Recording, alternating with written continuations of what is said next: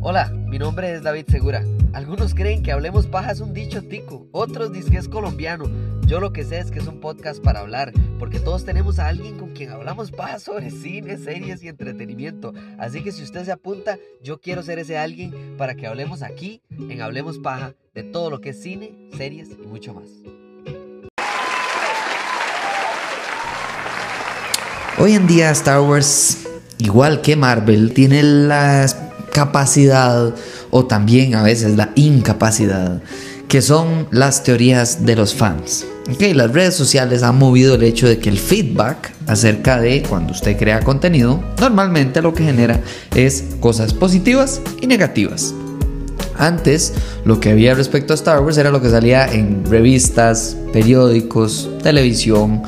Entonces, diferente a hoy en día, eran críticos de cine los que hablaban de Star Wars. Eso no quita la validez de su opinión, pero es absoluta y totalmente diferente la opinión de un crítico a la de un fan. De un crítico a la de alguien que ha seguido la historia de Star Wars desde totalmente que otro punto de vista. Entonces llega una serie como Ahsoka Tano. Y Ahsoka Tano es absolutamente diferente porque esto no es una serie que tiene que llenar un vacío. Las películas de las secuelas, que tan odiadas son por mí y por mucha gente, tienen el, el, aspecto de tener que llenar un vacío. ¿Por qué? Porque ellos tenían que hacer películas, tenían que volver a atraer al fanatismo de Star Wars al universo de Star Wars y además atraer a nuevos fanáticos para que continúe esta de familiaridad de pasar generación a generación el contenido. No les fue muy bien porque las películas se hicieron con un desorden absoluto, sin planificación, eh, un director dice al otro y las mil razones por las cuales esas películas no funcionan. Ahora, críticamente es otra historia. Si no existiera el fanatismo, probablemente Obi-Wan no sería tan repudiado. Si no existiera en las redes sociales, es muy, pero muy probable que no le hubiera ido tan absoluta y espantosamente mal a una película como solo a Star Wars Story. Pero también no le hubiera ido tan exquisitamente, hermosamente bien a películas como Rogue One o a series como Andor. Esta serie de Ahsoka es diferente porque la crea alguien que es alimentado por la sabiduría del fanatismo, no por la crítica innecesaria y ciega de algunos fans que solo quieren detestar todo lo que no sea la trilogía original. Y se nota porque si usted busca cualquier entrevista de la persona que creó este personaje llamado Ahsoka Tano, que se llama Dave Filoni, creó a Ahsoka Tano y la fue haciendo crecer. La diferencia fundamental entre Ahsoka y por ejemplo Rey de, de las secuelas es el hecho de que Rey nada más parece ser perfecta.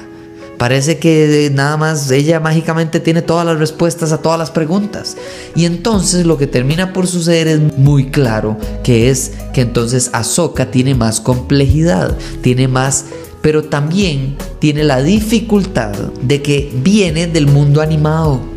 Y muchas veces, especialmente en el pasado, las series animadas y los personajes de series animadas se ven mucho como un Jar Jar Binks, es decir, una caricatura que solo sirve para niños y no hace gracia para el público que quiere ver algo un poquito más maduro, un poquito más inteligente, un poquito más complejo.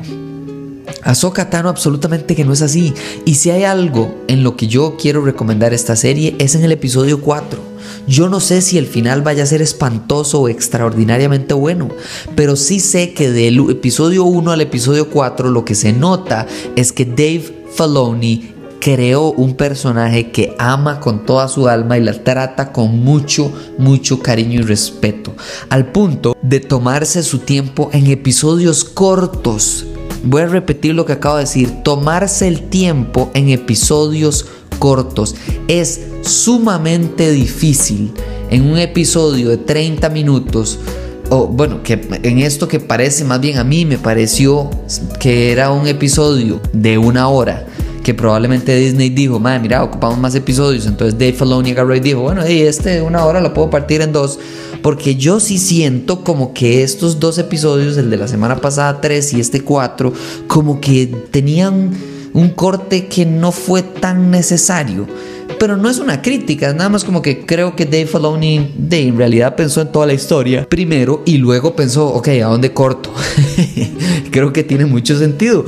se, los puedo decir que una escala ridículamente inferior, que es en un podcast de, de, entre 8 y 15 minutos que yo grabo sobre, sobre cine, de yo normalmente pienso punto A y punto B, grabo el episodio y después lo edito y voy a ver a dónde corto y cuánto termina por el episodio. Ahora imagínese a alguien que lleva años, de años, de años, de series, de episodios, de... Entonces en este episodio se nota muchísimo porque este personaje de Balin, que es el Jedi, que es como el Jedi malo principal, se nota imponente, se nota inteligente, se nota intrigante, tiene una presencia que hasta Ahsoka Tano, que verdaderamente es uno de los personajes en la fuerza más fuertes que hay en este momento en Star Wars, de verdad que no tiene manera de tener una respuesta emocional y claramente que también física a el enfrentamiento con Belen es un momento y una, una calidad de episodio altísima porque se toman el tiempo. Vean cuando pelean. No es esta pelea de, de, las, de las precuelas en las que, ¿verdad? Todos dan vueltas 70 veces para pegar un espadazo, sino que sí, a veces hay que saltar, usar la fuerza, brincar, dar un flip para atrás, pero también esta parte en la que ellos están peleando y ella nada más para como para medir, ¿verdad? Como que pone el pie y se fija a ver hacia dónde se mueve su enemigo y como que lo lee y se interrumpe la pelea porque van rápido y para. Esa parte para mí es eso es eso es lo que representa para mí a Tano. Lo mismo que dije la semana pasada, si usted va a hacer un episodio largo para poner escenas de relleno, no lo haga. Este episodio es pequeño y corto, pero se toma su tiempo y deja respirar escenas tan natural y, orgánicamente que me hace a mí muy feliz como fan de Star Wars ver el cariño que se están tomando con esta serie. Este episodio tiene un final espectacular. Esto sí es un momento de corte de episodio. Y por eso digo que parece que el episodio 3 y 4 fueran uno. Porque el corte que hay esta semana es muchísimo mejor, tiene más impacto en la audiencia y claramente es algo que Dave Filoni había planificado desde hace quién sabe cuántos años atrás. ¿Por qué? Porque Anakin Skywalker como maestro en la fuerza de Ahsoka Tano es algo que se ha dado desde hace rato. Y esta escena, solo el hecho de que él le haya dicho Snips, que es el apodo de Ahsoka Tano cuando solo era una padawan de él que creo que tenía como, no sé, una Rick, como 14 años, una hora así, es algo que a mí me alegró porque es algo innecesariamente cuidadoso innecesariamente cauteloso, detallista, eh, simbólico, y no todos tienen que entenderlo. Y esa es la parte con la que cierro este episodio. Esta serie está hecha para los que no han visto todo Star Wars, como para los que han visto todo Star Wars. Es una experiencia que tiene más de lo que usted debería de tener en muchos, muchos, muchos casos. A mí me alegra, me alegra que me den un montón de calidad pero también me alegra cuando esa calidad no es exclusiva. Cuando yo veo una película de Marvel y le recomiendo a cualquier persona que vea esta película de Marvel, porque no tienen que ver 28 películas y una serie. Pueden perfectamente nada más disfrutarlo por lo que es. Eso es Ahsoka Tano. Y ahora, justo como dije en redes sociales, tengo miedo. Tengo miedo de que no sé si este episodio va a ser que yo entonces tenga tantas expectativas que más bien no disfrute del final de temporada yo quiero disfrutar la serie por lo que nos dan, no por lo que yo espero. Y este es el primer episodio de los cuatro que hemos visto en el que yo me puse a hacer teorías y qué va a pasar y a dónde van a intervenir y qué parte del tiempo van a enseñarnos y Anakin Skywalker va a ser en este momento nos vamos a volver al pasado o vamos a ver alguna escena que nunca hemos visto en este mundo entre los mundos, así se llama donde está Sokatano en este momento en el mundo entre los mundos, que es donde fue Ezra cuando estuvo, eh, eh, que por cierto le ayudó a Sokatano en su lucha contra Darth Vader. Entonces todo esto genera preguntas, genera dudas y genera expectativas. Y ustedes saben que a mí no me gusta mucho tener expectativas. Pero bueno, eso es lo que pensé esta semana. Vamos a ver qué pasa con la próxima semana.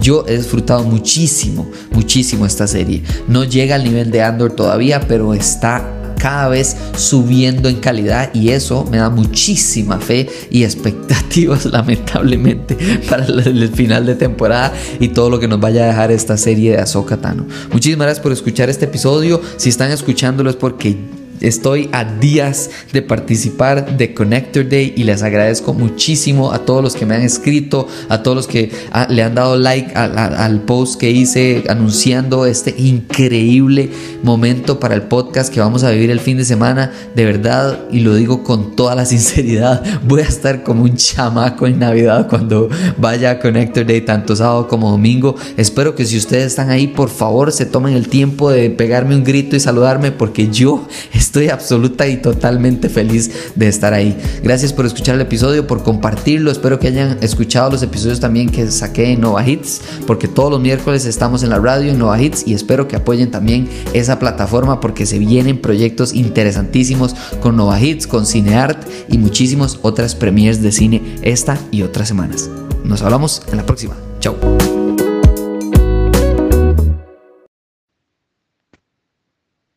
Hola, amigos de Nova Hits Radio, espero se encuentren súper bien. Esta semana llega a los cines dos películas, una para toda la familia y otra para los amantes del suspenso y terror. Y para iniciar empezamos con La Monja 2, sí, esta secuela y que pertenece al universo de El Conjuro llega a asustarnos más. Y es que dicen que es la película más terrorífica de la saga y que te pone los pelos de punta y está mucho mejor que su primera entrega. Hay que disfrutarla a partir de este jueves en los cines. Y por otro lado se encuentra Pinocho, una historia real. Sí, esta película o este cuento que ha tenido un montón de versiones llega con una versión más a las pantallas grandes, una película independiente con un mensaje y una historia muy colorida para todos los niños y disfrutar de este día del niño. Entonces nos escuchamos la próxima semana con los estrenos de la semana.